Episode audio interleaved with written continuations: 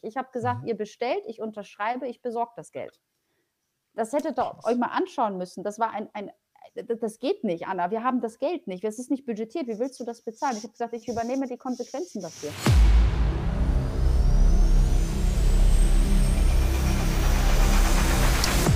Okay, herzlich willkommen. Heute das erste Mal live beim Startup Mindset Club. Und der Startup Mindset Club hat ein bestimmtes Ziel und zwar wollen wir gerne traditionellen Unternehmen helfen, den Weg ins digitale Zeitalter zu schaffen. Und dazu haben wir heute einen wunderbaren Gast, eine Gästin, kann man sagen, die Anna-Theresa Korbut, Geschäftsführerin vom HVV, also in Hamburg. Ähm, tut sie viel, um die Mobilitätswende in die Zukunft zu bringen und die Mobilität, Mobilitätswende zu schaffen. Und ich habe zwei ähm, Mit-Interviewer dabei. Wir sind im Startup Mindset äh, nie alleine, sondern meistens zu zweit oder zu dritt, äh, immer mit anderen Interviewern. Und ich würde ganz kurz einmal Professor Steffen Kinkel und Carsten Müller äh, das Wort übergeben, dass ihr euch ganz kurz auch vorstellt, damit auch die Zuhörer und Zuschauer wissen auf YouTube und wo auch immer, wer denn heute dabei ist. Äh, Steffen, darf ich dich zuerst bitten? Ja, gerne, Dominik. Äh, mein Name ist Steffen Kinkel.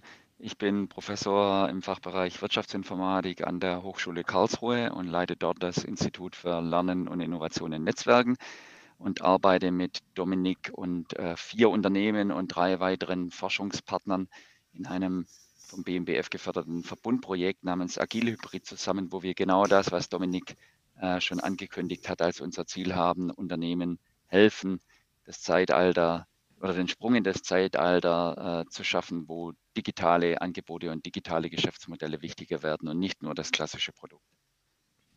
Super, danke dir. Carsten. Ja, ich bin Carsten Müller. Ich bin von Haus aus Maschinenbauingenieur, war in den letzten Jahren in Geschäftsführungspositionen äh, in der Industrie unterwegs und von der Seite äh, eher Anwender oder Ausprobierer äh, mit dem Thema digital auch und äh, habe die letzten Monate mich auch intensiv hier mit Steffen und Dominik und auch noch ein paar anderen ausgetauscht zum Thema äh, ähm, ja, agiles Mindset. Äh, wie kann ich eigentlich ein Startup-Mindset in eine klassische Industrie auch übertragen? Und freue mich unheimlich immer über diesen Austausch, der für mich enorm bereichernd ist. Super cool. Und ähm, ich bin sehr gespannt auf eure Fragen auch. Meine kenne ich in etwa, eure nicht. Und jetzt freue ich mich tierisch auf Anna. Denn Anna, wir kennen uns gefühlt eine halbe Ewigkeit. Es ist tatsächlich ein Vierteljahrhundert, also ungefähr 25 Jahre. Äh, wir haben uns kennengelernt beim Tanzen. Also wir waren beide Leistungssportler im Standardtanzen tatsächlich.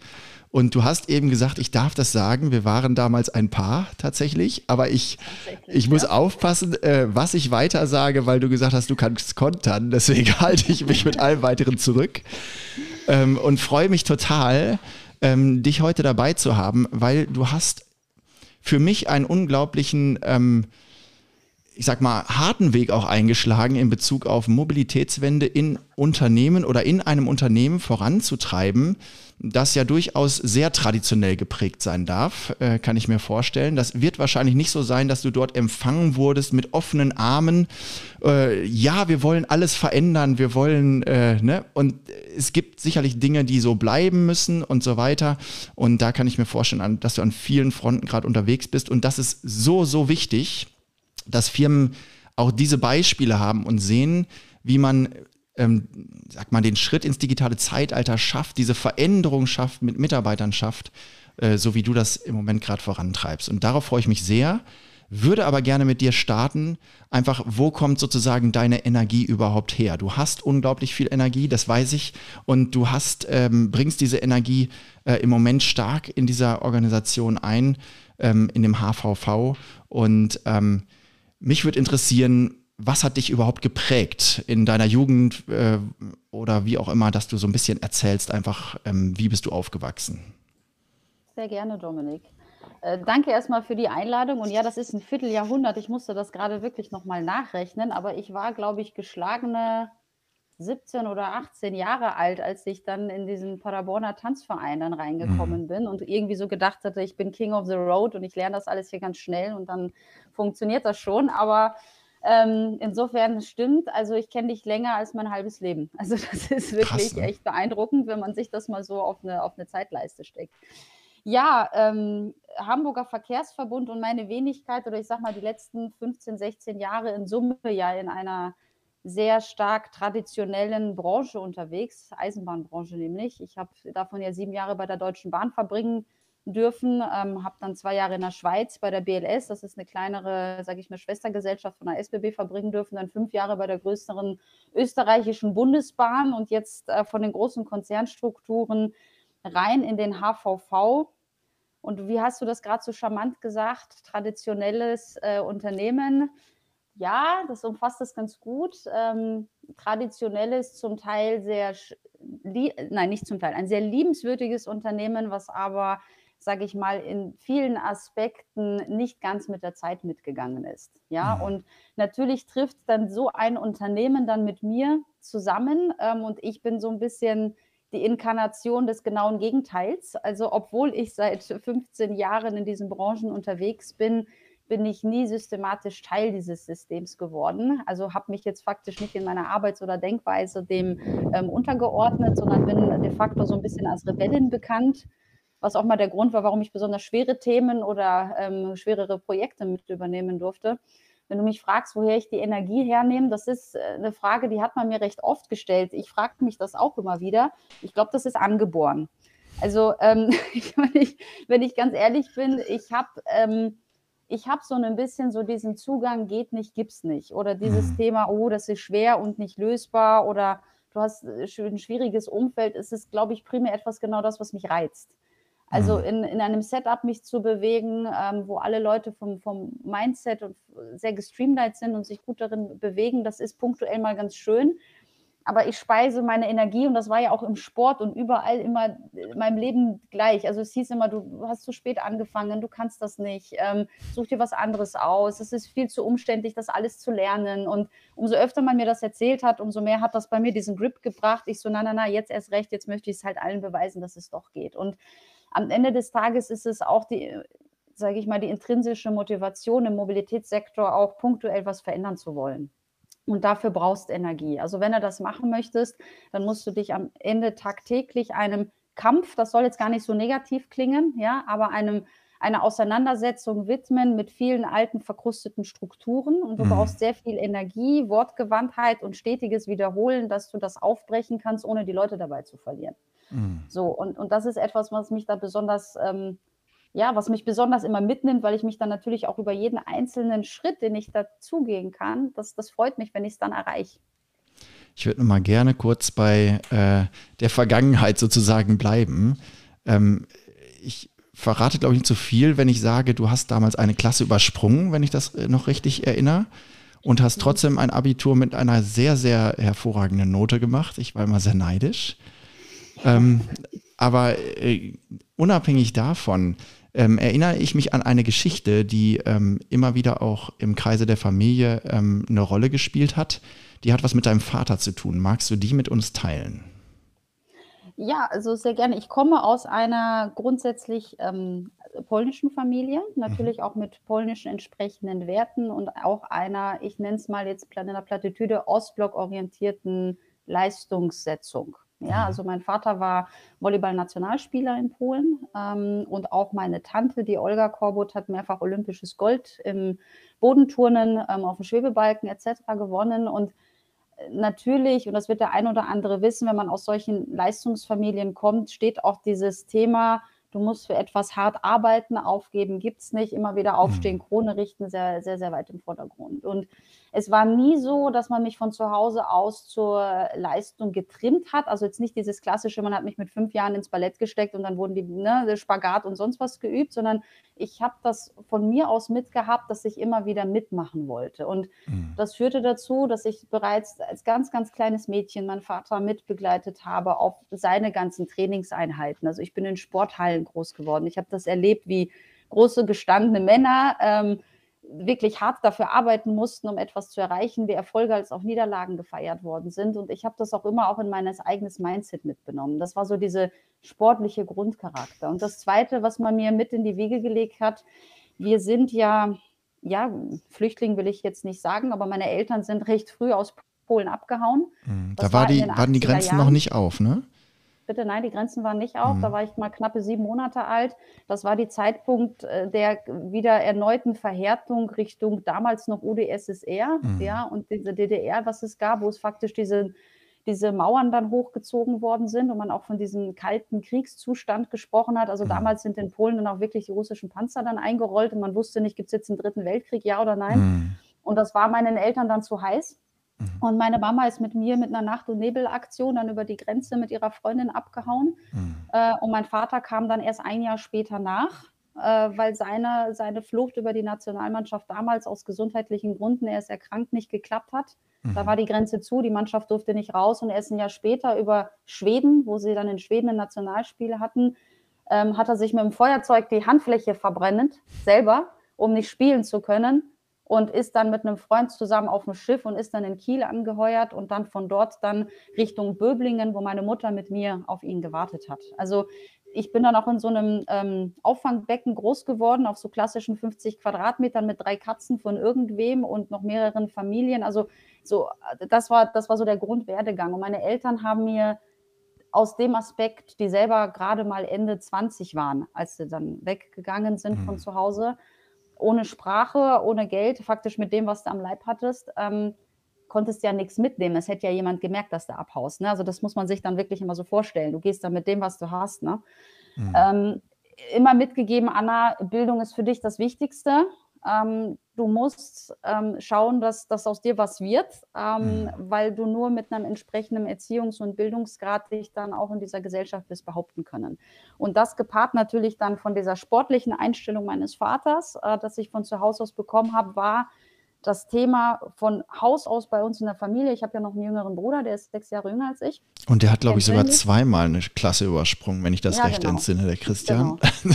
ja, der hat, ja, der hat das auch mitgenommen. War es immer, dass wir ähm, ja, dass wir das mit reinbekommen haben, dass wir auch etwas tun müssen. Das mhm. ist aber jetzt nicht irgendwie mit einem russischen Schlagstock oder mit einer polnischen Peitsche mhm. nee, nee. Ähm, mhm. passiert worden. Ja, also wo dann viele immer sagen, ja, bist du dann dahin genötigt worden und so weiter. Mhm. Ich so, nein. Es waren aber sehr viele intensive Gespräche, die wir dann zu Hause auch immer geführt haben. Und ich war mhm. bei weitem keine Musterschülerin am Anfang. Mhm. Es stimmt, Dominik, dass ich eine sehr gute Matura abgelegt oder Abitur ist das ja in Deutschland abgelegt habe war leider nicht gut genug für das Medizinstudium. Ich habe mit einer 1,6 abgeschlossen, 1,4 hätte ich gebraucht, um in Münster gleich im mhm. ersten Semester für Medizin genommen zu werden. Das hat nicht geklappt. Ich war aber zu Anfangs wirklich versetzungsgefährdet. Also mhm. ich hatte dadurch, dass Deutsch nicht meine Muttersprache ist, das erst lernen müssen in der mhm. Schule und sehr spät im Kindergarten. Ähm, ich hatte in Deutsch konsequent eine 5 oder eine 6 auf dem Zeugnis und ich war am Anfang eine ziemlich faule Sau weil ich lieber draußen gespielt habe und mit meinem Papa in den, in den Sporthallen unterwegs war und war dann in Fächern wie Biochemie und alles mit so einer begnadeten Vier unterwegs, ja. Oh. Und ähm, da haben mir meine Eltern auch irgendwann gesagt, du Mädel, wenn du so weitermachst, dann, dann wird das nichts und haben mir dann auch mal sehr deutlich die Konsequenz aufgezeigt. Und das mhm. hat mich dann irgendwann recht stark wachgerüttelt. Da gab es diese eine Situation, das werde ich nie vergessen. Meine damals beste Freundin war so diese klassische ich will nicht sagen Streberin, aber die Leute, die nichts tun mussten, überall eine Eins vom Komma stehen hatten und nur in Sport ein bisschen geschwächelt haben. Ne? Ihr mhm. kennt diese Leute. So, und, ähm, Hat die auch die Tasche hinterher getragen, oder? so, und ähm, aber von sich aus eine etwas ruhigere Person. So, mhm. und in irgendeinem Gemengelage, ähm, sie hat mir dann versucht zu helfen, in, insbesondere im Deutschunterricht, und ich bin dann auch zu ihr gegangen und wir haben zusammen Diktate geübt, weil Diktat mhm. war immer eine glatte Sechs. Mhm. So, und ich habe dann das Wort Urmensch schreiben müssen. Und ich habe es mit H geschrieben. Mhm. Ja, woher soll ich wissen, dass man das ohne H schreibt? So. Das ist ja wie die Uhr. Und sie hat, ja, wie eine Uhr habe ich es geschrieben, ja. ja. War natürlich falsch, ja. Das war irgendwie so sechste, siebte Klasse. Und mhm. sie hat mich dann ausgelacht. Mhm.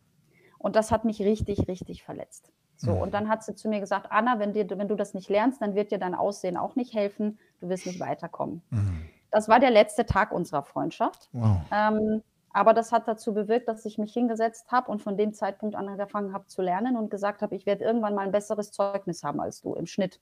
Ist mhm. fast unmöglich bei mhm. jemandem, der von 15 Notenfächern 14 mal eine Eins da stehen hat. Ne? Mhm. Ne? Ähm, ich habe es drei Jahre später geschafft. So.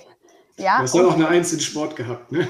Ich hatte die Eins in Sport, war ausschlaggebend. die hat das hochgezogen. Deshalb glaube ich die zwei in Kunst revidiert. Nein, aber mir ging es dann um einiges. Ähm, auch da hat man immer wieder gemerkt, dass von der Persönlichkeit ich so bin, wenn man mich an einen Punkt setzt und sagt, das geht nicht und das kannst du nicht. Was ich oft genug im Leben gehört habe, weil ich diese, ich sag mal, Startschwierigkeit hatte mit der Sprache, mit meinen schlechten Noten, mit diesem, wir hatten natürlich am Anfang nur einen polnisch sprechenden Freundeskreis. Ja, meine Eltern sprechen ja bis heute kein fließendes Deutsch. Wie oft bin ich dafür ausgelacht worden, dass meine Eltern Tarzan-Deutsch sprechen, ja, mhm. was ich einfach nicht fair fand. Meine Eltern haben auch studiert und sind studierte Leute, ja, und mhm. haben es aber natürlich ich sag mal, jeder, der mit Ende 20 äh, in ein Land reingeht, wo er weder Sprache noch sonst was beherrscht, sich da überhaupt irgendwas aufzubauen, dafür da ziehe ich eh den Respekt und den mhm. Vor. Und all das hat immer dazu geführt, dass ich gesagt habe, na, ich muss auf eigenen Beinen stehen und, und habe das faktisch in mein Leben so reingenommen. Und auch Dominik, als ich angefangen habe zu tanzen, mhm. ich war ja sehr, sehr alt eigentlich. Also ich habe ja so mit 17, 18 Jahren erst angefangen. Mhm. Ich habe ja vorher Volleyball gemacht, wie mein Vater, nur dafür war ich zu klein, mit 1,75 Meter konntest du da nichts reißen. Und auf Beachvolleyball hatte ich keinen Bock, weil die Form ist das für mich eine diskriminierende Sportart, wo die Männer einem dann nur auf den Allerwertesten schauen, weil das Höschen knapp genug sein muss. Mhm. Ähm, aber mit dem Tanzen war es de facto auch für jedes Bundeskader zu spät. So, mhm. und ich habe es dann auch in zwei Jahren geschafft, dann in die, in die höchste Klasse aufzusteigen, bin dann doch Teil des Bundeskaders in Deutschland geworden und habe dann später auch in der Schweiz meine Meistertitel einfahren können. Also das ging auch, aber immer aus dem motiviert, dass man mir eigentlich immer gesagt hat, das geht nicht. Das ist übrigens in der ÖPNV-Branche genauso. Da sagen sie einem auch immer, das geht nicht. Also insofern sind die Das sollte man nicht zu oft sagen. Dir sollte man es vielleicht nicht sagen. Ja, super spannend. Also auch noch, also das, was du alles noch drumherum erzählt hast. Ich wollte eigentlich auf diese eine Geschichte hinaus, dass dein Vater tatsächlich sich da die Hand verbrannt hat. Was ich unglaublich, was für eine Willensstärke muss das sein, wenn ich meine Hand über einer Flamme drüber halte? Das tut ja weh, ja. Und dann bleibt die da drüber. Also, um, um diese Flucht zu schaffen. Ähm, aber alles, was du drumherum gerade noch dazu erzählt hast, ich meine, das prägt natürlich und ich glaube, es kann jeder, der das auch hört, äh, gut nachvollziehen, dass da einfach eine unglaubliche Power dahinter steckt äh, und, und ja, dass, dass äh, mit solchen Leuten wie dir halt genau solche Dinge möglich sind, eine Mobilitätswende vielleicht zu schaffen ist. bevor wir zum nächsten Thema, zum nächsten ähm, ja, Themenbereich sozusagen übergehen, ähm, Carsten und Steffen, ich bin mir ziemlich sicher, ihr wollt da bestimmt irgendwo noch was nachfragen. Ich bin total gespannt. Ich weiß noch nicht, ob meine Frage an dieser Stelle richtig platziert ist. Aber äh, du hast ja erzählt, du sitzt heute in Wien, du arbeitest in Hamburg. Und aus dem, was du eben so geschildert hast, ist für mich deutlich geworden, du glaubst, dass bei der HVV unter anderem auch ein Kulturwandel notwendig ist. Äh, du hast ja gesagt, die sind vielleicht nicht immer mit der Zeit gegangen und äh, du möchtest die jetzt so, ja, weiß ich nicht, gemeinsam wollt ihr euch frisch machen, möchte ich mal sagen. Und äh, du sitzt aber gerade in Wien, ja, mhm. und ähm, ich denke, gerade so eine Kulturthematik, ein, Unternehmen kulturell auch zu beeinflussen, ist meine Vorstellung, dass man da sehr viel vor Ort sein muss, um so eine Kultur, um einen Ton zu setzen, um auch selber als Person präsent zu sein. Mhm. Wie schaffst du das auf dieser Entfernung? Also da vielleicht noch zur Vorgeschichte. Ich habe ja am 1.4. gestartet ähm, dieses Jahres. Und wir mhm. erinnern uns, da gab es nochmal dieses Thema Corona und mit dem wir dürfen dann nicht so ins Büro. Ja. Ähm, und genau in diesem Zeitpunkt habe ich in einem Job angefangen, in einer Funktion, ähm, die unheimlich netzwerkgeprägt ist. Also ihr müsst euch das so vorstellen, Hamburger Verkehrsverbund, da sind über 25 Verkehrsunternehmen drin gebündelt. Mhm. Ähm, da sind acht Landkreise drin gebündelt, drei Bundesländer drin gebündelt, ähm, Berichtswesen direkt am Verkehrsministerium und somit an den Verkehrssenator, an den dortigen Staatsrat der Behörde für Verkehr und Mobilitätswende, plus die gesamte Politik, alles bis auf AfD. So, und hm. jetzt kommst du da rein und mit dem Ministerpräsidenten und ersten Bürgermeister Tschentscher hast du jemanden, der die Corona-Thematik sehr, sehr ernst genommen hat mhm. und auch sehr hohe Restriktionen verhängt hat. So, das hieß, mhm. es ist überhaupt keine Anwesenheit in den Büros gewünscht worden und somit auch untersagt. So, und in der Zeit fängst du dann beim 1.4. dann dort an, hockst de facto in Wien, weil der Umzug nach Hamburg noch nicht gestartet hat und fängst an, alle Leute, die du hast, digital kennenzulernen. Das ist mhm. für mich selber ein massiver Kulturschock gewesen, ja, mhm. ähm, weil de facto meine Kennenlernliste um beschrieb weit über 150 Positionen. Ich habe so eine Excel-Liste bekommen und wen ich da nicht alles kennenlernen durfte. So, und normalerweise machst du sowas persönlich. Mhm. Nicht nur nach außen hin, sondern auch nach innen hin in die Teams. Und das ging nicht. Das heißt, ich habe das erste Mal wirklich einen für mich beruflichen Start hingelegt, der mich fast selber, ich muss mal sagen, überfordert hat, mhm. weil ich alles digital abwickeln musste. Und ähm, Mitarbeitergespräche digital, Probleme digital. Ja, also ich rede ja nicht nur von der schönen Wetterpolitik. Ich meine, wir können alle schön miteinander telefonieren über Videos, ne, Skypes, alles Mögliche, aber sobald es dann wirklich an die Substanz geht, ist natürlich die Nähe das, was du brauchst. Und das fehlt. Und das fehlt bis heute. Bis heute haben wir einen sehr, sehr restriktiven Umgang mit Anwesenheiten. Ja, es dürfen nur mhm. x Prozent überhaupt vor Ort sein. Das heißt, auch die Mitarbeiter sitzen ja nicht, nicht da. Und wie mhm. machst du in so einem Momentum einen Kulturwandel? Also das ist, das ist unheimlich schwierig und ähm, ich muss sagen, ich, ich rede ja immer sehr viel. Ja, das ist so äh, persönliche Krankheit und Berufskrankheit in einem. Aber das, was jetzt reinkommt, weil wir halt diese persönliche Nähe nicht aufbauen können, ist, dass es das verx-facht. Mhm. Also du schaffst in dem Moment natürlich auch eine Kulturveränderung und neue Ideen zu pflanzen, aber du, du redest noch intensiver und noch öfter. Was du vorher in einem Workshop gemacht hast oder in jedem zweiten Tag in irgendwelchen Joe-Fixen, das machst du jetzt fast täglich. Ja, und holst die Leute ab und bist mit dabei ähm, und musst es immer wieder auch schaffen, nicht nur eine singuläre Kommunikation zu haben, sondern auch eine sehr breite, weil mhm. du es sonst nicht schaffst, diese Flurfunkkommunikation, die du sonst hast. Ach, da redet der Marketing-Typ mal mit dem Vertriebstyp und umgekehrt, das fällt ja alles weg. Und das alles nachzuholen, das ist unheimlich intensiv mhm. ja, und zeitaufwendig. Und die Frage ist, funktioniert das? Äh, ja, interessanterweise. Also ich meine, ich mache die Erfahrung jetzt auch zum ersten Mal. Ja? Mhm. Also ich hatte vorher, ich habe nie von zu Hause aus gearbeitet. Ich war auch keine Befürworterin von Homeoffice, weil ich immer mhm. gesagt habe, du musst beim Leut, beim, beim Mensch sein. Ja, nur wenn du mit den Menschen interagierst, kannst du was verändern.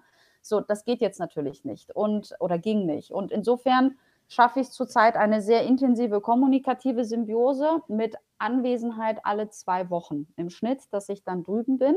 Mhm. Leider wird diese Zeit noch meistens genutzt für irgendwelche Pressetermine. Da möchte ich irgendwann mal runterkommen, weil ich die Zeit eigentlich sehr lieber mit den Teams äh, verbringen mhm, würde. Mhm, schön.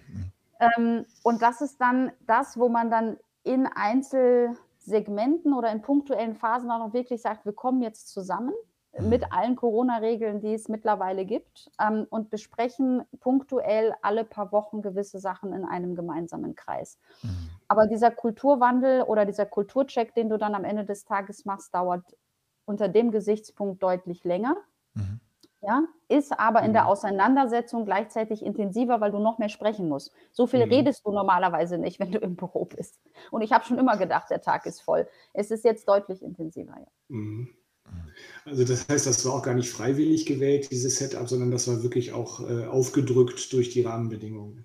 Genau, also wir haben da auch zum Teil wirklich jetzt auch 2G-Politik und sonstiges. Äh, die, mhm. Und dadurch, dass wir eine 100%-Tochter des Verkehrsministeriums sind und auch zum Teil die Verkehrsunternehmen wiederum 100% Beteiligung von den Wirtschaft, äh, Finanzbehörden oder Wirtschaftsbehörden sind, unterliegen wir aktuell auch diesen Constraints. Ich bin jetzt kein Chibo oder Unilever oder Airbus, die da oben auch einen Sitz haben, die ihre eigenen Konzernregeln schreiben, sondern wir mhm. müssen uns so verhalten, wie die Politik es in Hamburg gerade tut. Mhm. Und deshalb war das gar nicht selbst ausgewählt, ja, sondern das ist einfach Faktum des manchmal. Ich habe dann, ich meine, ich halte mich nicht immer so an Regeln, ja, ganz ehrlich. Also ich war auch ein paar Mal drüben, wo ich das nicht gedurft hätte und habe natürlich nie jemanden getroffen, ganz bestimmt nicht. Aber ähm, faktisch ist, ähm, man, man muss da irgendwie so durchtauchen und es ist unheimlich, es ist wirklich unheimlich kräfteintensiv, was du brauchst. Und diesen Start müsst ihr euch vorstellen, ich habe 80 Prozent der Leute live noch nicht mal gesehen.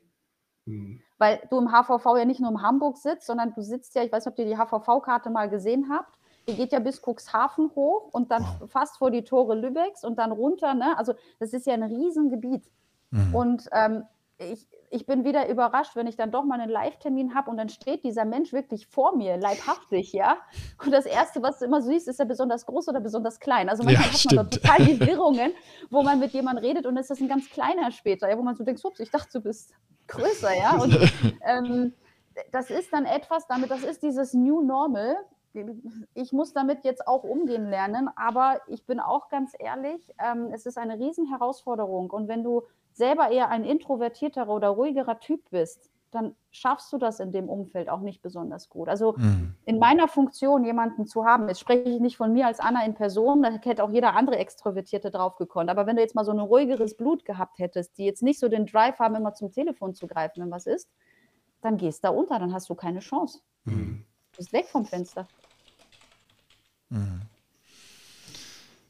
Sehr spannend. Steffen. Okay, das heißt, du hast gleich zweierlei Hinsicht Neuland betreten. A, bist du für ein neues Thema oder ein ganz neues Geschäftsmodell, ein neues Mobilitätskonzept äh, dort zuständig und B, waren die Arbeitsformen äh, gezwungenermaßen äh, virtuell und neu. Hat das eher geholfen, ja. das neue Thema aufzusetzen, dass auch die Arbeitsformen neu waren oder war das eher eine Hürde? Es hat das Ganze extrem verkompliziert. Also äh, für mich jetzt, als, als, als wenn ich jetzt meine Sichtweise betrachte, ja, also da reinzukommen, niemanden zu kennen, nicht wissen, wen du anrufst, auch nicht mal kurz rüberbrüllen zu können zum Kollegen, so Kollege Dietrich, wen muss ich da mhm. jetzt anrufen, sondern immer wieder auf diese digitalen Medien ähm, zurückgreifen zu müssen. Vor allem auch mein Geschäftsführer, Kollege, der Dietrich, der macht das seit elf Jahren. Ja, der kennt jeden und ich komme da rein, ich kenne niemanden und dann hocke ich auch noch in Wien oder irgendwo zu Hause. Ich hätte ja auch in Hamburg sitzen können, es ist egal. Ich sitze zu Hause, ich, mir fehlt dieses gesamte Netzwerk und dann soll ich Themen voranbringen im Rahmen der Mobilitätswende für einen sehr jungen ähm, und total agilen coolen Typen, Verkehrssenator Dr. Tjax und den Staatsrat Bill, beide tatsächlich ein, zwei Jahre noch jünger als ich. Das muss man sich mal vom Background her geben, dass man dann in ein politisches Umfeld kommt, wo gibt es, dass du dann halt nicht diese diese klassischen äh, Politikverschnitt vor dir sitzen hast, so 60 plus, ne? Und dann haben wir das schon seit 70 Jahren so gemacht, sondern ganz junge, dynamisches, grünes, also parteilich grünes Umfeld, obwohl das Parteiumfeld mir jetzt mal wurscht ist, aber so diese Sneaker-Generation, ja, die dann reingehen, um auch hier diese Veränderung zu schaffen und dann komplett alleine mit so einem Thema ähm, aus der Ferne heraus da reinzustechen in ein Umfeld mit sehr, sehr dominanten Verkehrsunternehmen. Mhm. Ähm, die, mhm. also wir sind da jetzt eine gute Familie, aber eine, ich sag mal so eine Mafia-Familie. Ne? Da hat so jeder Mafia so seine Gang. Und wir haben noch nicht auserkoren, wer der Oberdon Carlo ist. Also wir haben nicht den Oberboss. Das beansprucht jeder so für sich selbst, ja. Und das ist natürlich dann ein Gefilde, die haben auch bestimmt nicht alle auf mich gewartet, dass ich da jetzt mit meiner vielleicht etwas salopperen Art und Weise und mit dem Zugang, den ich habe, da mal reinstolziere und sage, Jungs, das ist zwar schön, dass wir das so gemacht haben, aber das ist halt von gestern und I don't care und mich interessiert auch eure Vorgeschichte nicht und mir ist das auch wurscht, wer hier mit wem, sondern reden wir mal über, über Fakten, ja, oder, oder reden wir über, mhm. über das gemeinsame Ziel und das führt natürlich zu Aufruhr.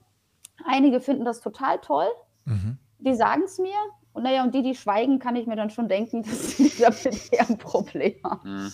Ja, und, und dann kommt natürlich die Hamburger Mentalität noch dazu. Also Mentalität Norddeutschland ist, ist ja wie überall, ja. Also es hat ja alles so seinen äh, lokalen Spirit und so, so seinen lokalen Drive. Und ich bin jetzt ein bisschen rumgekommen in diesen Dachländern. Also so, wenn du so aus dem tiefsten Nordrhein-Westfalen, ne, Ostwestfalen-Lippe-Gegend da kommst und du gehst auch erstmal da in die Schweiz, da kriegst du kulturell so einen, einen auf den Deckel, dass es sich gewaschen hat. Mhm. In Österreich kannst du dich dann von dem Schock erholen und dann nach Hamburg merkst du, die sind ein bisschen unterkühlter. Ne? Und die sagen es dir dann nicht gleich direkt. Die denken sich vielleicht. Also all das hat es natürlich nicht einfach gemacht. Aber du, wo keine Herausforderung, da kein Battle, ne? Hammer. Hammer.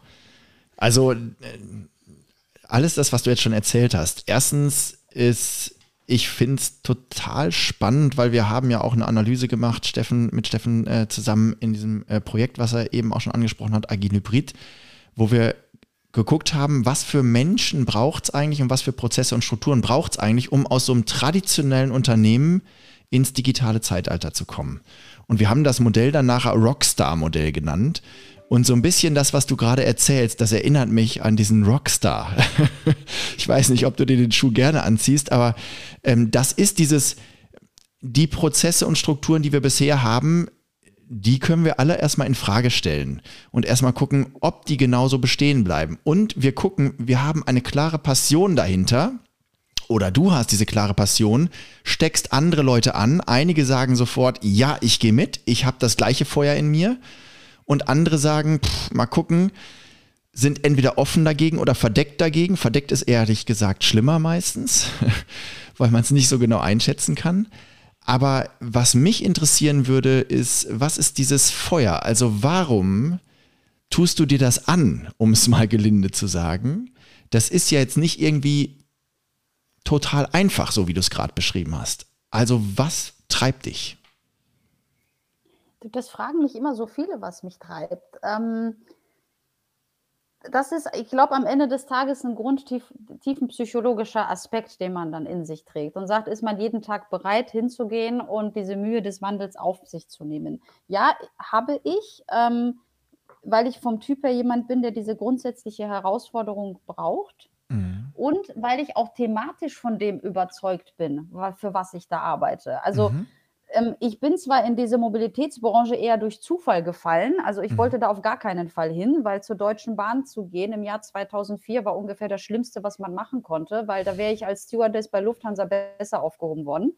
Also was so das Image angeht. Ähm, mhm. und diese Passion und diese Überzeugungskraft zu diesen Mobilitätsträgern zu entwickeln und dann zu sehen, wisst ihr, wenn ich am Ende des Tages sehe und sage, schaut mal, die Lösung ist doch da, wir müssen es einfach nur tun. Und dieses Tun passiert nicht mhm. weil wir uns nicht lieb haben, weil wir es nicht alle verstanden haben, weil wir nicht in den neuen Technologien oder Ansätzen denken können, dann ist das etwas, was mich echt ärgert. Mhm. Und aus diesem Ärger heraus, wo ich sage, hey, der Schritt ist doch nicht so weit, jetzt spring doch mal über deinen Schatten. Und wenn ich sehe, da gibt es die Constraints, dann weckt das etwas in mir und das mhm. magst du als Feuer bezeichnen, Dominik, aber es weckt dieses, komm, dann helfe ich dir.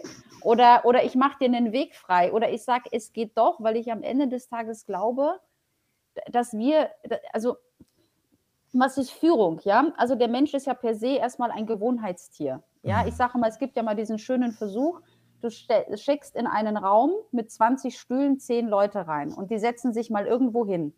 So, dann redest du mit denen eine halbe Stunde, dann gehen wir raus und du kommst einen Tag später und schickst die gleichen Leute wieder in diesen Raum mit den 20 Stühlen. So, und was passiert? Interessanterweise setzen sich über 90 Prozent auf denselben Platz, obwohl es keine Namenskärtchen gibt und gar nichts. So, und mit, so, so sind wir. So, mhm. und wenn du dir das vor Augen führst, und das tue ich jeden Tag, und deshalb habe ich mir auch einen Bürotisch genommen, der keine Ecken hat, sondern einen Kreis. Also ich habe einen runden Bürotisch, mhm. damit es genau diese festen Sitzordnungen nicht gibt, weil bei einem Kreis stehst du mal davor und weißt nicht, wohin mit dir. Ja, du hast mhm. einen Orientierungsfehler. Aber wenn wir so Menschen ticken, ja, wenn man sich, da, dann heißt es ja eigentlich, dass wir zum Sterben verdammt sind, wenn wir es nicht jeden Tag schaffen, uns selber zu mobilisieren, uns verändern zu wollen. Mhm. So, und das ist das, was ich mir jeden Tag vor, vor meinen geistigen Augen fühle. Wenn ich jeden Tag mich auf meinen gleichen Stuhl setze, dann wird es auch nicht besser werden.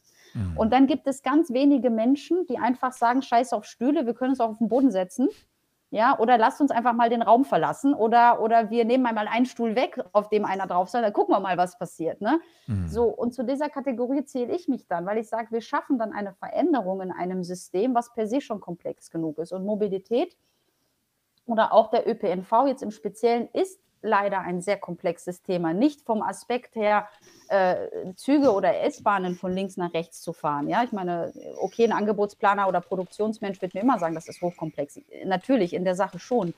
Aber es ist deshalb so komplex, weil du so viele Mitredner hast. Mhm. Und weil das eine Struktur ist, die seit Jahrhunderten gewachsen ist und mhm. man da auch auf ein Mindset von, von People oder von Menschen trifft, die seit 20, 30 Jahren lang den gleichen Job machen die. Kaminaufstiege hinter sich haben und die sich seit 30 Jahren auf diesen gleichen Stuhl setzen, der da steht. Und der ist kein Millimeter verrückt worden. So, und mhm. wenn wir es nicht schaffen, diese Stühle auch mal anders anzuordnen oder auch mal andere Sitzgefäße zu machen, dann wird nichts passieren. Und das finde ich schade. Und ähm, ich habe wirklich Narren mittlerweile an diesem ganzen Thema Mobilität gefressen. Mhm. Ähm, es, es, macht einfach Spaß. Ich finde es extrem sinnvoll, äh, über das ganze Thema ÖPNV und Mobilitätswende zu sprechen ähm, und wie wir uns da einem Stück nähern können. Und das versuche ich einfach den Leuten mitzugeben und mitzubegeistern. Also ich bin keine, die über klassische Ansagen, gut, ich kann auch mal eine Ansage formulieren, das bis nach dem zehnten Mal nicht raffst und das muss jetzt so sein, dann kriegst du schon eine Ansage. Ne? Aber de facto versuche ich das eher über Begeisterung und möglich machen und dem, dem Fenster aufzuzeigen, ist so, ich verstehe deine Einwände, aber lass uns doch mal anders out of the box denken. Das stimmt, so wirst du ab und zu zitiert. Ne? Also wenn ich jetzt Zeitungsartikel sehe, dann ist da äh, immer mal wieder was drin nach dem Motto, ich kann auch laut werden. Mhm. ja, aber mit laut meine ich nicht nur laut im Sinne von ähm, schimpfen laut, sondern ja. laut ist, hat für mich auch was mit Präsenz zu tun. Ja, einfach nur zu sagen, auch einen, Raum, egal ob virtuell oder Dings, zu sagen, so, hey Leute, wir sind jetzt da und wir sind jetzt auch da, um was zu verändern und auch aktiv darüber zu sprechen und immer und jeden Tag anzuschieben. Hm. So, und das meine ich, das mit laut so, und ich erlebe, und das wird oft bei mir zitiert mit dem Thema auch äh, Frauen in Führung, Frauen insbesondere ja. in Mobilitätsführungen, weil es leider halt oft so ist, dass natürlich gibt es Frauen in den Branchen, aber von denen hörst du nichts oder ganz, ganz, ganz wenig, ja, weil sie einfach in den Constraints und ihrer, ihrer Art und Denkweise oftmals gar nicht mitgenommen werden. Ja. Außer bei der Deutschen Bahn, da gibt es eine Frau, die, glaube ich, auch in dem Bereich relativ präsent ist. Ja, die Nikota, übrigens, ja. ganz, ganz großartige Frau, mit der ja. ich auch ab und zu im Austausch stehen darf. Ja, weil es mhm. eigentlich so von der, von der Grundsubstanz, ich will mich jetzt nicht mit ihr vergleichen, das wäre anmaßend so, aber ähm, ich hatte ja die Ehre, sie mal kennenzulernen und sie ist mhm. halt auch so eine. Die bringt es am Punkt, die redet, die quatscht doch mal dazwischen, die hat auch kein Problem, jemanden zu unterbrechen und auch mal einem Kollegen drüber zu fahren mhm. und das immer noch mit einem Lächeln im Gesicht. So, und das sind vielleicht so die, die Waffen oder Möglichkeiten einer Frau. Und ähm, ich finde ich find sie eigentlich recht cool, muss ich sagen. Auch ihre gesamte Grundeinstellung, auch wenn wir jetzt über das Thema Familie und Beruf sprechen. Ich meine, da mhm. bin ich auch oft schon genug zu gefragt worden. Ich habe nicht, ich glaube, sie hat fünf Kinder, die habe ich nicht, ich habe wow. zwei. Aber zwei kleine, mhm. ja, auch, wo ich einfach ja. sage, ja, wie machst du es? Meine kleinste ist elf Monate. Ja, ja. ich habe den Job angefangen, da war sie fünf und ich bin gependelt mit dem Flieger. Ich habe bis heute meine Mutter mit dabei wenn mhm. wir nach Hamburg fliegen und habe die Kleine dabei, weil sie halt noch eigenständig ohne Mama nicht so richtig will. Ja, mhm. so und das sind natürlich alles Obstacles und mhm. ähm, wir durchbrechen da einfach auch traditionsbewusstes Denken. Ich meine, wenn ich den meisten sage, ich nehme meine Tochter mit ähm, nach Hamburg, wenn ich reinfliege, für, für 50, über 50 Prozent der Leute da draußen bin ich eine Unmutter eine Rabenmutter. Wie, kann, wie kannst du das deinem Kind antun, so viel zu fliegen? Ich so, ey, wo ist mhm. dein Problem? Warum nicht? Also, was ist jetzt so schlimm am Fliegen? Ja, also mhm. wir fliegen alle. Und ähm, da, da, merkst du einfach, dass du in, in deinem ganzen Denken einfach schon in der Position als auch als insbesondere als Frau wahnsinnig viel durchbrechen musst. Und vielleicht bin ich es dann auch öfter gewohnt, einfach auch mal gegen, den, gegen diesen Strom schwimmen zu müssen, weil ich sonst so gar nicht erst ja in diese Position gelangt wäre. Mhm. Absolut. Riesenherausforderung. Das mit der Distanz als Mutter mit zwei kleinen Kindern. Wow. Carsten, ich hatte den Eindruck, du hast eine Frage. Nee, nee, nee. nee. nee ich okay. äh, war nur beeindruckt.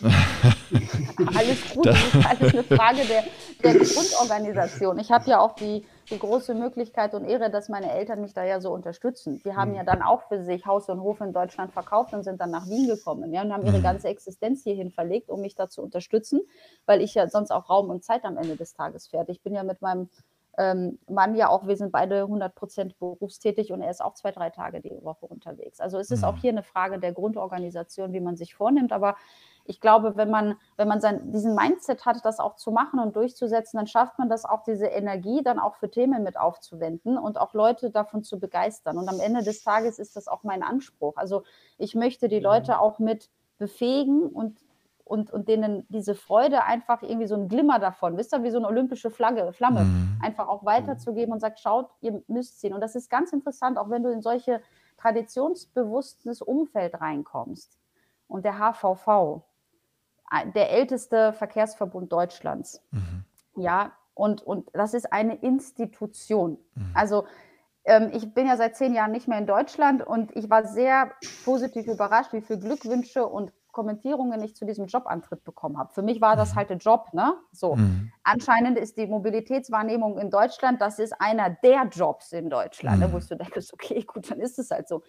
Die Rahmenparameter sind, sorry, wenn ich das so sage, die Deutsche Bahn ist dagegen agil und schnell. Mhm. Also das, was ich da erlebt habe ist, oder erlebe, ist nochmal anders. Aber deshalb ist es ja nicht falsch. Es hat ja auch seine Beweggründe. Mhm. Ja, da wird mit sehr viel Geld sehr lange an den richtigen Sachen gearbeitet. Und es sind aber halt auch wahnsinnige viele, die mitsprechen können. Allein in meinem Aufsichtsrat sitzen, ich glaube, 19 Personen. 19 mhm. im Aufsichtsrat.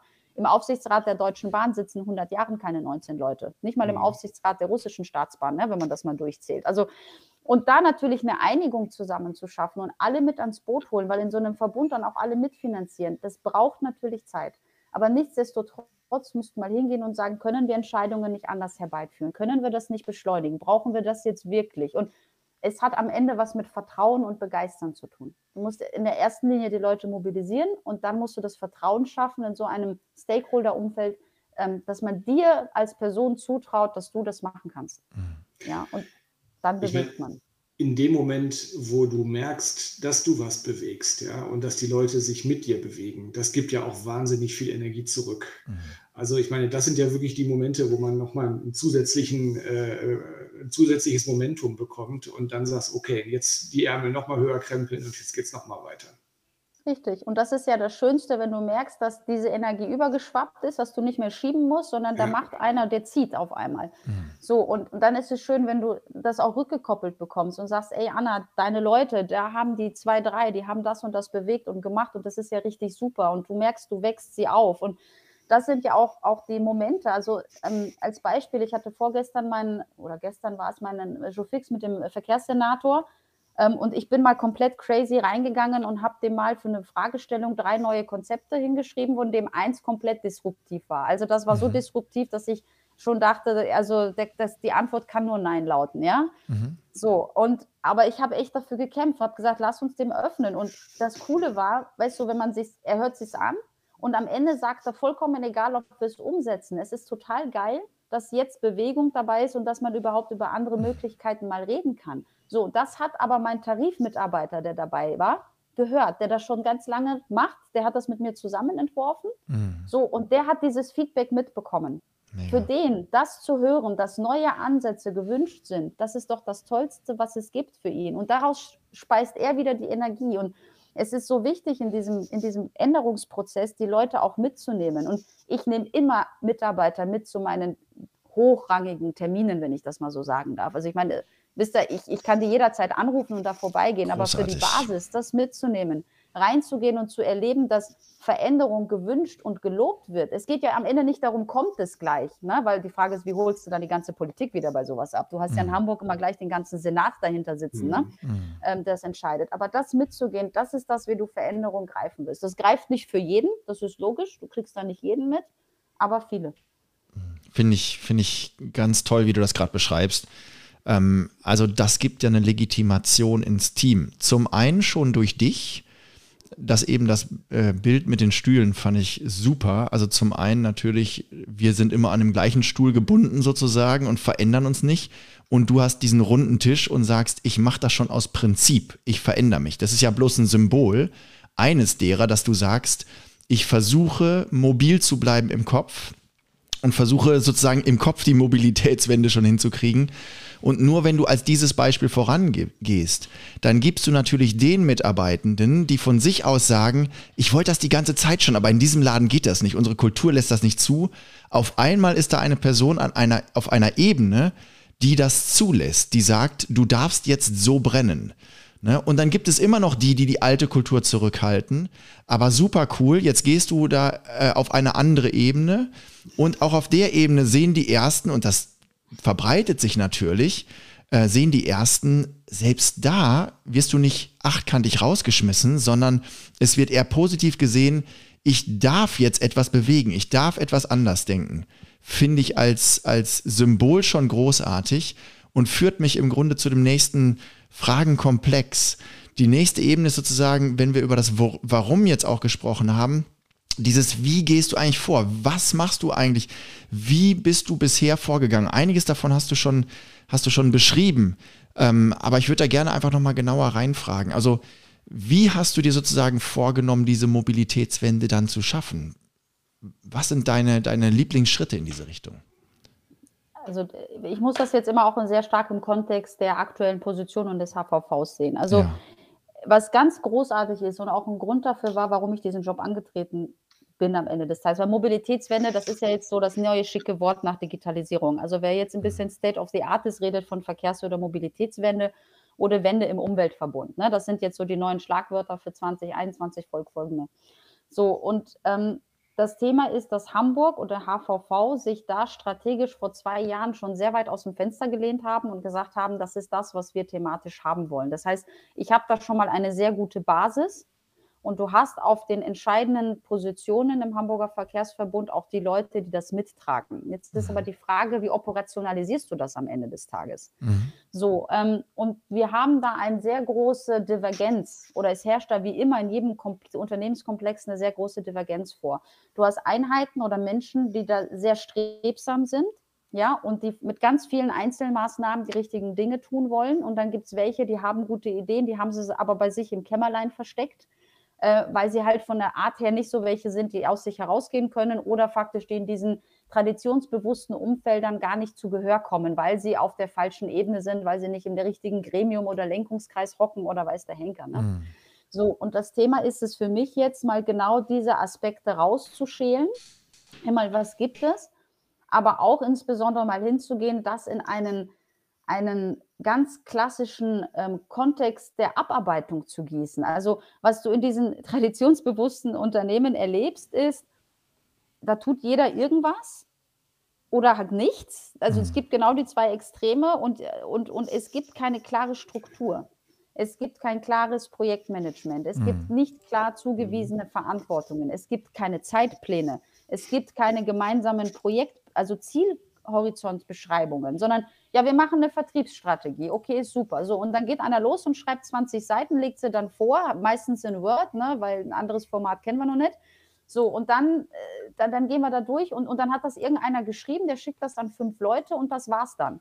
Daraus, damit passiert nichts. Also was man da nicht kann oder auch nicht gelernt hat, weil es bisher auch nicht gefordert war, das in einen sehr professionellen Abarbeitungsschritt zu setzen, weil ich sagen muss, ich muss die Ideen nicht neu generieren die sind ja da. Das sind ja alles hochgradige Experten. Ja, die haben jetzt dann niemanden wie mich gebraucht, um zu sagen, naja, ich erkläre euch jetzt, wie Mobilitätswende funktioniert. Im Gegenteil, da sind so viele gute Ansätze, die aber darin verenden, weil sie nicht zu Ende gebracht werden, weil sie nicht nach vorne gespült werden und weil sie weil sie, wisst ihr, wenn ein Haus baut oder so, dann Ingenieur oder eine Brücke baut, dann gibt es da einen Projektstrukturplan und da steht ganz genau beschrieben, wann was passiert und wer für was verantwortlich ist, wann sonst haut es die Brücke am Ende zusammen. So, mhm. ich habe hier Tunnelbauten, ähm, im Brenner Basistunnel oder Choralmtunnel hier in Österreich begleitet. Da werden Milliarden versenkt in diese Tunnel. Und wenn du da mit dem Projektleiter sprichst, das sind ausgeklügelte Leute, der weiß jeden Tag ganz genau, wo was passiert. Brauche ich keinem Ingenieur ja, erzählen. So, diesen Zugang hast du in dieser Branche schon mal gar nicht. Also der ist auch gar nicht vom Bildungsstand da. Das haben die nicht gelernt. Und das führt dazu, dass gute Aspekte in der Mobilitätswende gar nicht gegriffen werden. Und Hamburg hat jetzt eine tolle Sache.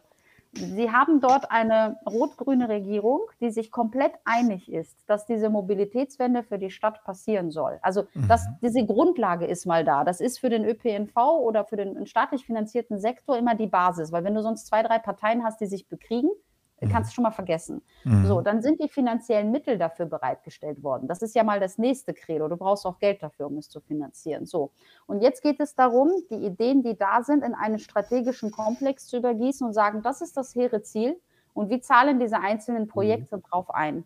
Mhm. Ansonsten hast du das Phänomen, jedes Verkehrsunternehmen gründet seine App, weil jeder Manager in seinem Leben mal eine App gegründet haben muss oder gebaut haben muss, weil sonst hat er, war er nicht digital. Ne? Also das läuft dann so. Jeder braucht dann mal irgendwie so einen Elektrobus, weil das ist ganz wichtig, weil sonst bist du nicht klimaneutral und nicht nachhaltig. So. Mhm. Und jeder braucht mal so sein eigenes Marketing. Und damit defragmentiert das sehr stark. Und meine Aufgabe ist es da, genau diese Fragmente zusammenzuführen mhm. und auszufokussieren und dann zu sagen, zwischen all dem, was ihr habt, was sind denn so die drei, vier wesentlichen Issues? Die wir nach vorne treiben müssen. Mhm. Ja, weil super viele Ideen. Könnt ihr euch vorstellen, über 25 Verkehrsunternehmen, die mit großen, riesen Abteilungen dahinter hocken und jeder kommt mit seiner Strategie, mit seinem Paper, mit seinen Incentives daher. So, und damit konterkarierst du und blockierst du. So, und jetzt aber den Konsens zu schaffen, wenn du die Frage stellst, was sind denn die drei wichtigsten Hebel, um diese Mobilitätswende zu schaffen. Na, da kannst du tagelange Workshops führen, weil du jeden, den du fragst, immer ganz andere drei Hebel bekommst. Und meine Aufgabe ist es, das zusammenzuführen, ohne zeitgleich irgendjemanden auf dem Weg zu verlieren, weil er nicht unter den Top 3 dabei ist. Mhm. Ja, weil sonst drehen die zu und mhm. sagen, das finde ich scheiße und dann machen die wieder ihren eigenen Stiefel. So, und das ist, das ist, erfordert sehr viel Fingerspitzengefühl, aber auch diese, diese Ebene zu schaffen, in gemeinsamen Diskussionen diese Punkte herauszuschälen. Und das in einem Konstrukt, was sich erstmal hinsetzt und sagt, ja, da lassen wir sie mal laufen. Ne? Ist die jetzt da neu und dann, die kennt sich ja noch nicht aus. Und eigentlich verstehe ich jetzt gar nicht, warum sie das mit mir diskutiert, weil eigentlich haben wir dafür einen Arbeitskreis äh, dann haben wir einen Facharbeitskreis Vertrieb, dann haben wir den ASB-Gremium und danach haben wir den Aufsichtsrat und dann haben wir noch die Aufsichtsräte der einzelnen Verkehrsunternehmen und dann haben wir noch den Ausschuss für Kommunikation. Äh, dann muss das noch in dem Senat beraten werden und dann bitte noch durch jede einzige, dann gibt es noch Senatsanfragen, dann kommt das alles nochmal zurück. Dann hast du das mit der Wirtschaftsbehörde, Finanzbehörde, Verkehrsbehörde thematisiert und und dafür gibt es dann auch noch separate Gremien und nicht nur zu den Gremien, da gibt es auch noch Untergremien, das sind diese versteckten Gremien, die es offiziell nicht gibt, aber mit denen muss man das vorher schon ausgekaspert haben, sonst fällt es im Gremium durch. So, wow. das kannst du vergessen. Das klingt echt agil, ne? Ja, ich wollte gerade sagen, ja, wie schaffst also, du Geschwindigkeit? Wie schaffst du ja. Geschwindigkeit dabei? Ja, das klingt eher labil. Ja, und das hat ja was mit Vertrauen zu tun. das hat ja was mit Vertrauen zu tun, weil warum gibt es denn diese ganzen Diskussionen? Die gibt es ja, weil es Kommunikationsbedürfnis, ganz wichtig und richtig, aber auch, weil man, wenn die linke Tasche der Rechten nicht traut, ob dann am Ende das rauskommt, was ich haben wollte. Ja. So. Und, und da muss rein. Und da muss man sich in jeder Instanz seine Verbündeten treffen, um zu sagen, ich möchte ja niemanden ausgrenzen. Aber ich glaube schon, wir müssen in ein Setup kommen, dass wenn wir einen Beschluss fassen, dass wir jetzt, weiß ich, Account-Based Ticketing einführen wollen, dass wir das dann auch tun müssen und ich nicht in 17 anderen Gremien das wieder in Frage stelle und sage, ich habe den Projektauftrag nicht verstanden. Dafür bräuchte ich aber diesen Projektauftrag. Naja, und den hat noch keiner richtig niedergeschrieben, weil er die Tools dafür nicht kannte, weil ihm die Ausbildung dazu fehlt. So, mhm. jetzt versteht ihr, in welchem Kreis man sich da bewegt. Und das ist, das ist jetzt nicht nur, das ist ein, ein klassischer Kreis, den du in solchen ja, behördennah will ich jetzt nicht sagen, aber staatsnahen Komplexen hast, die nicht durchflutet sind mit irgendwelchen McKinsey-Beratern oder Startup-Freaks. Die machen es mhm. übrigens auch nicht besser, weil die, die können das zu Tode dokumentieren und dann passiert auch wieder nichts. Also ja. das andere Extrem kenne ich auch. So, aber, aber da den Kontext zu finden, um Geschwindigkeit drauf zu bekommen. Und Geschwindigkeit wird gezwungenermaßen im ÖPNV ein bisschen anders tituliert als vielleicht in einem Startup. Das muss man dann schon ins, ins rechte Licht lücken. Ähm, aber de facto geht das schon, ja. Es, und es geht sehr viel über Proof of Concept. Also es geht wirklich dieses, man muss sich hinstellen und sagen, ich, Anna, ich verspreche es dir, dass das so sein wird. Ich tue das jetzt und wenn das nicht so ist, dann stehe ich persönlich dafür gerade. So, jetzt könnt ihr euch mal überlegen, wie viele Manager das machen. Mhm.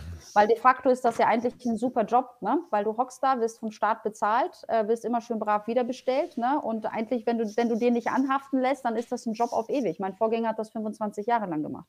Mhm. So, ähm, ist nicht mein Zuspruch. Ich muss dieses Risiko auch gehen. Und ja, ich habe den Leuten versprochen, das wird schon. Und manchmal ich sage mal, zu, zu 90 Prozent klappt es und zu 10 Prozent nein. Und dann musst du auch die Hoheit haben, dich zu entschuldigen, das gerade zu rücken, das transparent zu machen.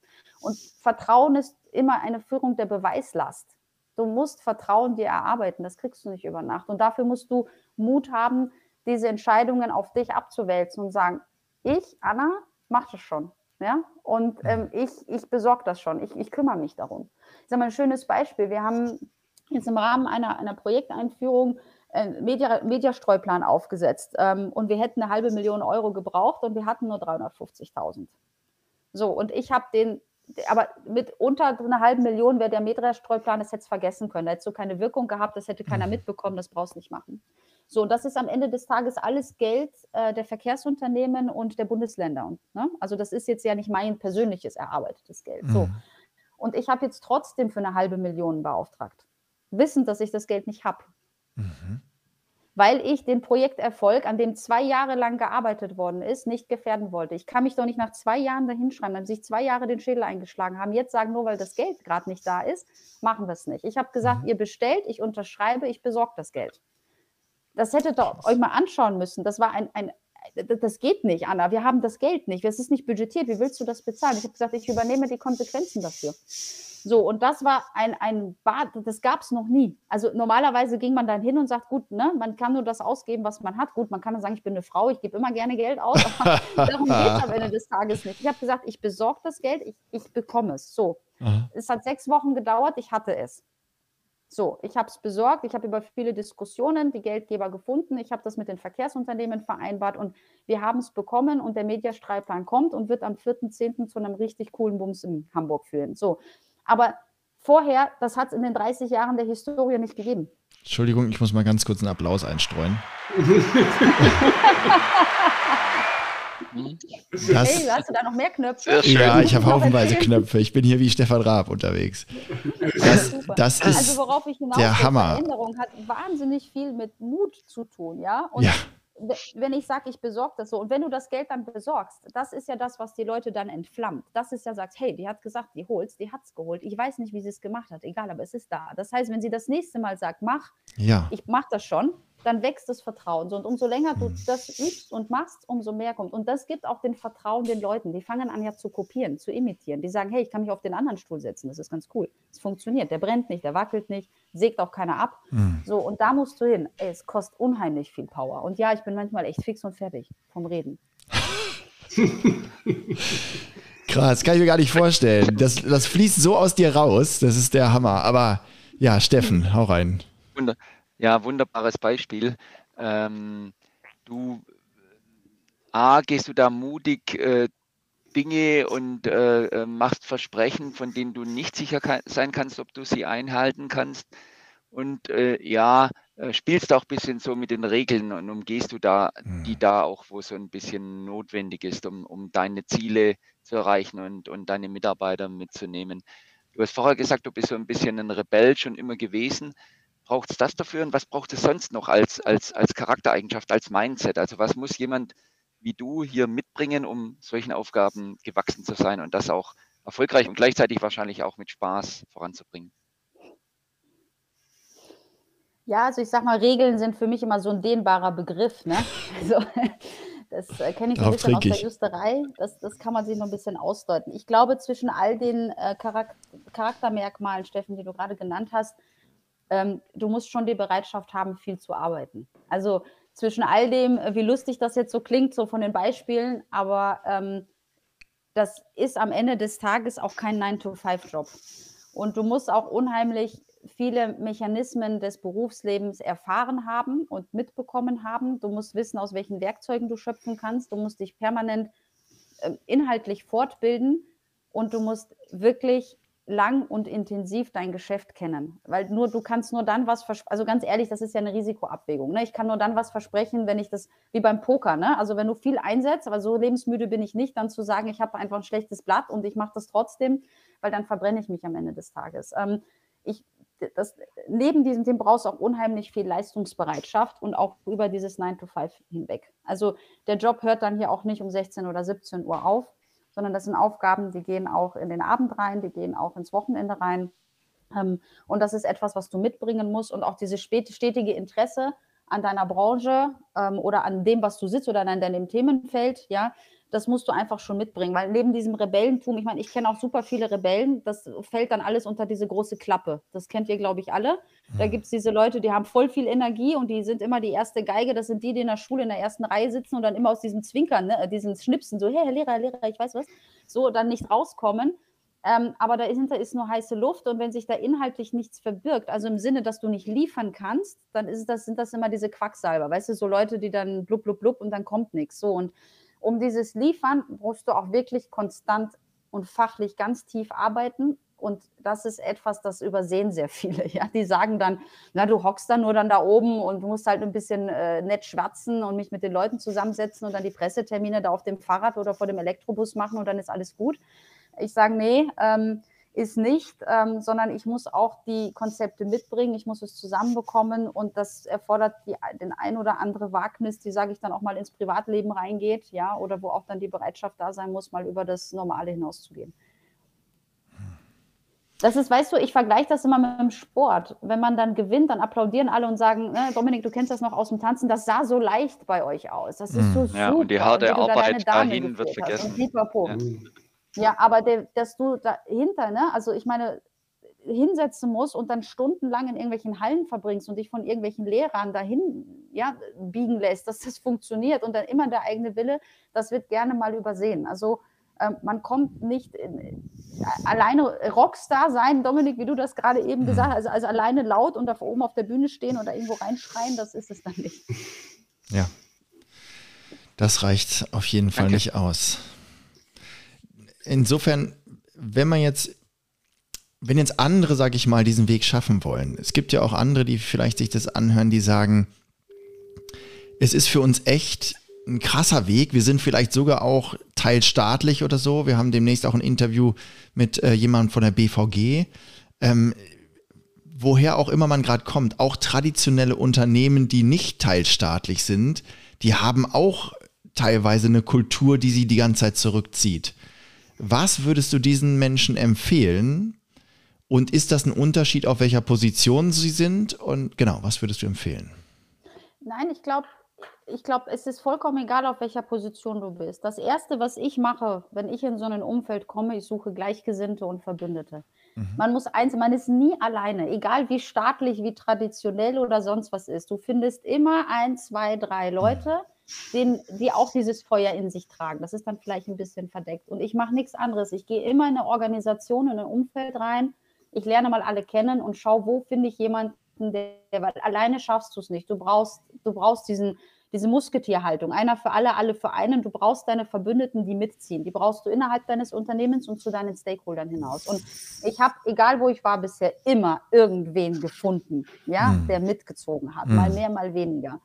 Ähm, und da die gleiche Basis, weil sonst redest du den ganzen Tag mit dir selber und das ist ziemlich frustrierend, ja. Und du entfachst dieses Feuer nur dann, wenn mindestens zwei zusammensitzen. Dann kommt ein Dritter dazu, ein Vierter und das ist das, was am Ende des Tages ansteckend wird. Also wenn man und das kann ich wirklich nur jedem auf den Weg mitgeben, weil ich werde oft gefragt, Anna, wie findest, wie findest du denn die Anknüpfungspunkte? Ich habe ja jetzt zum HVV niemanden mitgebracht. Es gibt ja auch den Zugang, dass dann ja insbesondere Topmanager reinkommen und dann immer ihre Garde von fünf, sechs, hm. ich nenne sowas ja. mal Prätorianern mitbringen. Hm. Das ist mal so die erste Reihengarde, die da ist, ja, und die mal rausgeht. Auch die habe ich gehabt in Österreich, ja, mit der habe ich meinen letzten Sanierungsfall betreut. Nur die sind jetzt alle in Österreich geblieben und jetzt muss ich das in einem Setup machen, wo ich Mutterseelen allein da irgendwo als gefühlte, gesehene Wienerin da aufschlag, ja, und es ist immer ein Punkt, such den Gleichgesinnten, verbünde dich, mhm. ja, ähm, egal über welche Ebenen, es ist ganz wichtig. Ich habe meine Verbündete auf der untersten Arbeitsebene bis hoch zum Top Top-Management in die Politik rein. Und ich weiß immer, wen ich anrufe, wenn ich sage, puh, hier ist dies oder jenes und das wird jetzt echt ein Gang zum Schafott oder ich glaube, das wird eine unangenehme Diskussion. Wen rufe ich an und wo hole ich mir Rat? Mhm. Und das ist das mhm. Zweite, was besonders wichtig ist. Ähm, du musst nichts Neues erfinden. Also den Anspruch von sich zu haben, ich gehe da rein und ich, ich weiß, wie es funktioniert, das kannst du mhm. mal vollkommen rauchen. Ja, das mhm. geht nicht. Die, die wissen, wie es funktioniert, sind alle da. Sie sind alle da. Sie haben mhm. vielleicht nicht die Methodikkompetenz zur Hand oder mhm. nicht die Gewandtheit in der Sprache. Ja, mhm. ist okay. Unterhalte dich mal mit so einem klassischen äh, IT-Architekten, der da irgendwo sitzt und den ganzen Tag nur in seine Ich weiß es nicht reinschaut. Ja, ich verstehe kein Wort, wenn der mit mir redet. Ja, mhm. aber heißt ja nicht, dass er deshalb schlecht ist, sondern ähm, die, die Sachen sind da. Du musst eine Gabe haben, die rauszuschälen und die Menschen, die, die an dem arbeiten, die musst du nach vorne spülen. Nicht du bist das Wichtige. Mhm sondern du bist Kraft deines Amtes eigentlich nur befähigt, jemanden nach vorne zu spülen. Mhm. So, ob du das in einer Projektrolle hast, als Geschäftsführer, Bereichsleiter, Führungskraft oder normaler Mitarbeiter, das ist vollkommen wurscht. Du musst einfach schaffen, diese Menschen zu deinen Verbündeten zu gewinnen. Das ist, wie ich immer sage, wenn du in einen großen Konzern kommst, die wichtigsten Menschen, die allerwichtigsten, sind die Sekretärinnen und die persönlichen Assistenten. So, das hilft überhaupt nichts, mit dem CEO so zu sein. Ja, wenn die Sekretärin dich nicht ausstehen kann, dann kriegst du keinen Termin auf dieser Welt. So, und deshalb musst du genau da rein. Und das ist immer, was ich sage. Das sind, die Leute wissen, wie es geht. So musst du nur rausheben und dem mal einen Push geben. Mhm. Also mir hat noch kein Berater auf dieser Welt irgendwie mein Problem gelöst. Möchte ich an der Stelle auch nochmal sagen. Sie haben vielleicht ein bisschen geholfen. Es gibt da rühmliche Ausnahmen, habe ich gehört. Ja, ganz selten. Nein, die gibt es schon, wenn man sie richtig einsetzt. Das war eine sehr plakative Aussage von mir. Aber ihr wisst, was ich meine. So dieses, ich habe ein Problem und jetzt rufe ich da mal irgendwie an und da kommt einer und der mhm. schreibt mir zehn Konzepte und dann ja, haut er wieder ab. Das, Leute, das hat noch nie funktioniert. Ja? Ähm, Absolut. Ähm, ist, auch da ist es richtig zu wissen, wie man diese Dosis richtig einsetzt, ja, damit ja. sie funktioniert. Sehr gut. Irgendwie, Carsten, denke ich die ganze Zeit, ich würde dich dazu auch mal ganz kurz hören. ja, wobei ich da gar nicht so konträr bin. Also äh, ich sehe das ganz, ganz ähnlich wie Anna. Und ich glaube auch, die Lösungen, äh, egal in welches Unternehmen du gehst, die Lösungen sind da. Du musst sie nur rauskitzeln. Mhm. Also du, du, musst äh, dich den Leuten widmen, äh, du musst gut zuhören und richtige Fragen stellen. Und ich glaube, dann kannst du deinen Job machen. Mhm. Genau. also das ist, glaube ich, auch der Job, den ein Berater macht. Ja? Ein Berater, der bringt höchstens die Kompetenz mit, äh, das Ganze methodisch noch aufzubereiten. Aber es wäre doch vermessen zu sagen, ich komme von außen und sage dir jetzt, wie es geht das Wissen ist doch im Unternehmen. Und äh, das Einzige, was du wirklich gut machen kannst, ist eben dieses Wissen möglichst schnell sichtbar machen und dann die Prioritäten setzen. Denn ich glaube, das ist auch etwas, was Anna eben sagte. Das wird so viel angefangen und vieles wird nicht fertig gemacht, weil dann Geld fehlt oder äh, Ressourcen fehlen. Ich glaube, da ist ein großer Hebel, dass du einfach dann äh, mit den Kolleginnen und Kollegen die Prioritäten glatt ziehst äh, sagst, das machen wir jetzt, das machen wir später und das machen wir gar nicht. Mhm. Ja, danke dir. Anna, ich frage deswegen, weil Carsten ist ja auch äh, in äh, Vorstandspositionen ähm, immer wieder mal unterwegs und äh, selbst eben als Vorstand und äh, eben auch hat mich einfach interessiert, ob er das genauso sieht. Aber okay, das Thema Mitstreiter finden und Rat holen und wirklich das auch rauskitzeln, was schon da ist, das sind äh, so Tipps, die du auch auf jeden Fall geben würdest. Ja, hm, wo, apropos finden, Mitstreiter finden, wo findet man dich? Ich würde jetzt langsam auf die Zielgerade kommen wollen. Anna, wenn man sich mit dir vernetzen möchte und sagt, das finde ich super interessant, was die Anna da erzählt und ich würde das vielleicht entweder gerne unterstützen oder würde mehr davon hören. Ich weiß, du postest auch regelmäßig. Wo findet man dich? Wo kann man sich mit dir vernetzen? Also dieses klassische LinkedIn bin mhm. ich unterwegs. Also primär eigentlich. Xing habe ich auch, aber das finde ich eher langweilig vom Tool her. Mhm. Ähm, ansonsten, ähm, man kann mir auch E-Mails schreiben. Äh, tatsächlich ist mein E-Mail-Postfach offen unter corbut.hvv.de. Das ist nicht so schwierig. Nachnamen.hvv.de. Und mhm. ich bin wirklich sehr offen, was in der Kommunikation umgeht, angeht ähm, weil ich es unheimlich wichtig finde, auch diese Impulse von außen auch immer mitzunehmen. Das ist mhm. ja, ansonsten brate ich ja immer in meinem eigenen Saft und meiner eigenen Einstellung. Und ähm, ich bin eine passionierte Netzwerkerin ähm, und auch immer für viele Schandtaten und versuche einfach offen. Und ich sage, jeder, der Lust hat, da einen Austausch mit mir zu fahren oder einfach schräge Ideen hat oder sich das auch einfach mal vor Ort anschauen möchte. Ich biete das auch immer mal an. Ich sage, schaut euch einen Tag beim HVV an ähm, kommt mal einen Tag mit mir mit äh, und dann reden wir nochmal, ob der Job so geil ist. Ne? so, ob die Kraft dann ausreicht, ja, da mit reinzugehen. Ich mache das unheimlich gerne. Ähm, ich weiß, dass es aber nicht jedermanns Sache ist. Ähm, aber es ist immer wieder wichtig, auch diesen Perspektivenwechsel zu gehen. Mhm. Ähm, es ist unheimlich einfach von außen zu sagen, ihr müsst dies und jenes verändern. Schaut mal mit rein in die Struktur und schaut, wie es funktioniert und dann wisst ihr auch, welche Herausforderungen es darin gibt. Ja? Und ich finde, es ist immer unheimlich wichtig, auch beide Perspektiven mit reinzunehmen. Also das ist so da, wo ihr mich findet. Super, danke dir. Gibt es Menschen, die, die du uns empfehlen würdest, dass wir die, mit diesen Menschen auch mal in diesem ähm, Podcast sprechen? In Bezug auf, dass diese Menschen auch hilfreich sein können, um andere anzustecken oder anderen den Weg zu weisen oder ein Stück des Weges zu weisen vom traditionellen Unternehmen in, sag ich mal, ein digitales, in eine digitale Zukunft, in äh, das digitale Zeitalter. Gibt es da Menschen, die du uns empfehlen kannst und magst? Ja, gerne. Also zwei, ähm, die, wo ich mal sage, mit denen liege ich dann auch so inhaltlich, die, die, auch einfach eine sehr, sehr schwierige Aufgabe vor sich haben, ähm, die ich jetzt auch in letzter Zeit ja mit äh, kennenlernen durfte. Ich weiß nicht, ob ihr schon mal Kontakt mit dem, mit dem Henrik Falk hattet von der Hochbahn, mhm. ähm, den CEO, der auch vorher Vorstand bei der BVG gewesen ist, zusammen mit der Nekuta gleichzeitig. Mhm. Der ist äh, wirklich offen für äh, Change und hat auch riesengroßen Change-Prozess bei der BVG und jetzt auch bei der Hochbahn äh, in den letzten Jahren gemacht. Unheimlich interessante Persönlichkeit mit zum Teil ganz schrägen anderen Zugängen ähm, und Selbstverständnis seiner Arbeit. Ähm, also wenn ihr an den rankommt oder ich euch da helfen kann, mal diesen Kontakt herzustellen, dann herzlich gerne. Super gerne. Ähm, und das auch zu machen. Und natürlich, äh, ich meine, im Präzedenzfall für sowas ist immer die, die Frau Nikuta. Ich glaube, das wird aber schwer, an die ranzukommen, aber die ist natürlich auch immer für sowas äh, unheimlich prädestiniert.